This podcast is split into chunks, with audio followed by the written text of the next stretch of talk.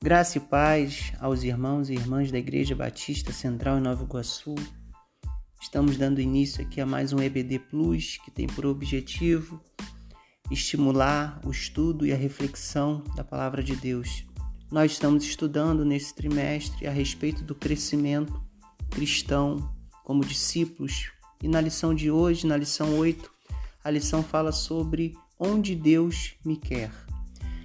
O autor da lição ele dá uma ênfase muito grande à questão da paixão ministerial. E isso é muito importante.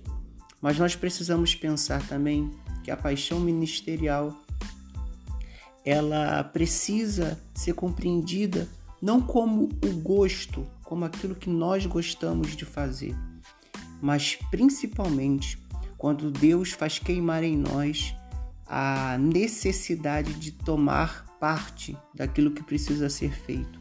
Quando nós enxergamos algo que não está acontecendo ou que está com dificuldades e nós nos colocamos à disposição para realizar. Outra coisa que a gente precisa estar bem atento também é com relação às nossas motivações.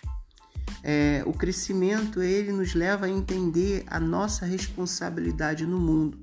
Por isso, nossa motivação nunca deve ser nem por um espírito de competição, nem por uma recompensa que a gente supõe que vamos receber no final. Na verdade, o servir a Deus, entender essa chama que arde em nós, é principalmente enxergar a necessidade e ouvir o chamado de Deus. Isaías, no capítulo 6, ele declara: depois de ter sido tocado pelo Senhor, depois de ter sido purificado, resumindo, das suas intenções também. Ele ouve Deus perguntar: A quem enviarei? E Isaías responde: Eis-me aqui, Senhor, envia-me a mim. Isaías enxergou a necessidade que há no mundo e essa necessidade foi respondida quando Isaías se coloca à disposição. Nosso grande desafio como cristãos é crescer, e nós crescemos na graça, no conhecimento do nosso Senhor e Salvador Jesus Cristo, quando nós nos colocamos diante do mundo, enxergando a necessidade e dizendo para o Senhor: Eis-me aqui, envia-me a mim.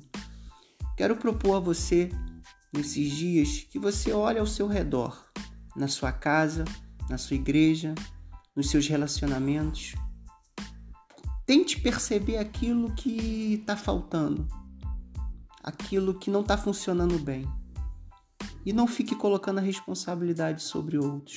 Coloque o seu joelho no chão, ore e diga para o Senhor: Eis-me aqui, Senhor. Usa-me para suprir essa necessidade que o Senhor me mostrou. E assim você vai crescer espiritualmente e com isso a igreja, a família e todos os lugares que a gente que você estiver. Deus abençoe e até domingo, que a chama do Senhor, do amor de Deus pelas almas, possa arder em nossos corações de tal forma que possamos enxergar a necessidade e que essa paixão ministerial possa ser resultado desse amor a Deus e amor ao próximo.